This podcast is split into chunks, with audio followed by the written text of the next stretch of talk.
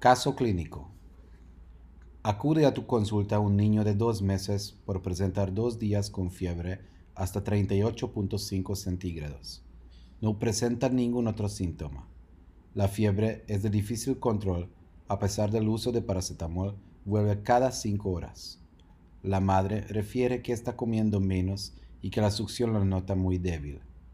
Además, gran parte del día está llorando y no lo puede consolar fácilmente. Está haciendo menos pipí de lo normal la evacuación es normal. Aún no le han puesto las vacunas de los dos meses. A la exploración física está taquicárdico 170, febril 38.3 centígrados, somnoliento, con succión débil. No encuentras ningún foco infeccioso.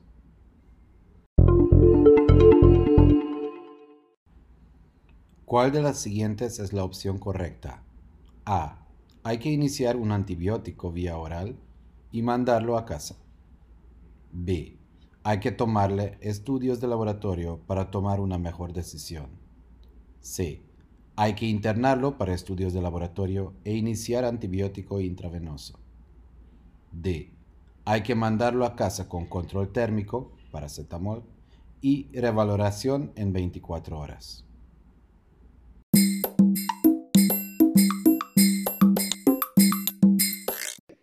Este es el, el proceso clínico. Entonces, yo creo que si ven, los, si, ven este, el caso, se van a acordar de las, del examen de pediatría, porque más o menos sí era.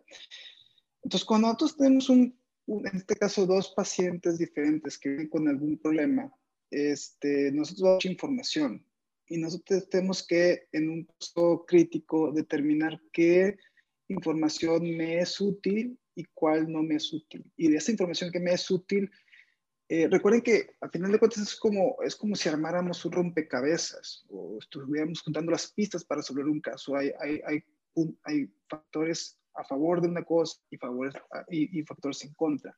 Entonces, eh, en el primer caso clínico teníamos una niña de dos meses que venía por fiebre. Entonces, uno tiene que empezar a identificar cuáles son los puntos claves.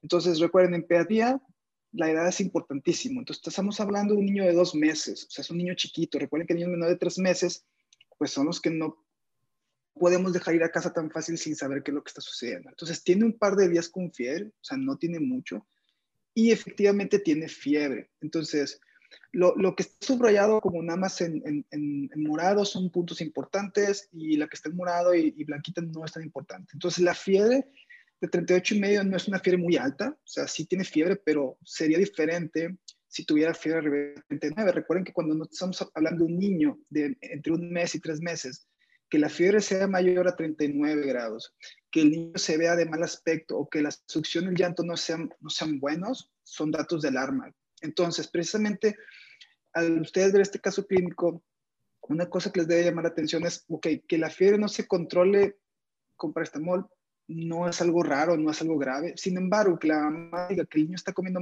menos, tampoco es muy relevante porque puede comer menos porque se siente mal. Sin embargo, que la mamá les diga que la succión no está bien, que la nota muy débil, eso sí es algo que nos tiene que llamar la atención.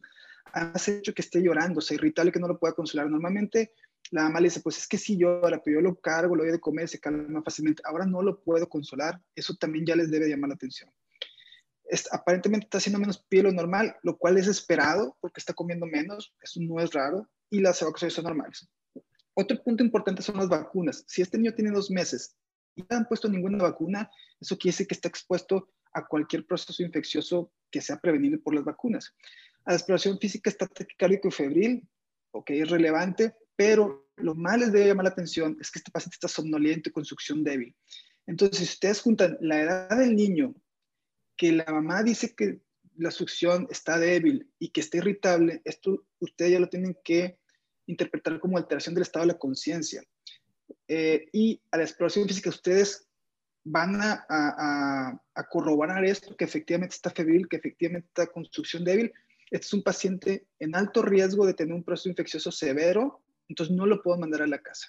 Entonces, este paciente, si yo le doy un antibiótico vía oral y lo mando a la casa, de entrada, a la exploración no dice que tenga un poco infección. ¿A qué, a, qué le voy a dar un antibiótico? O sea, si yo no sé si es una otitis, una faringitis, una meningitis, yo no sé a cuánto le voy a dar el tratamiento, cuánto tiempo. Entonces, no es correcto darle un antibiótico y mandarlo a casa.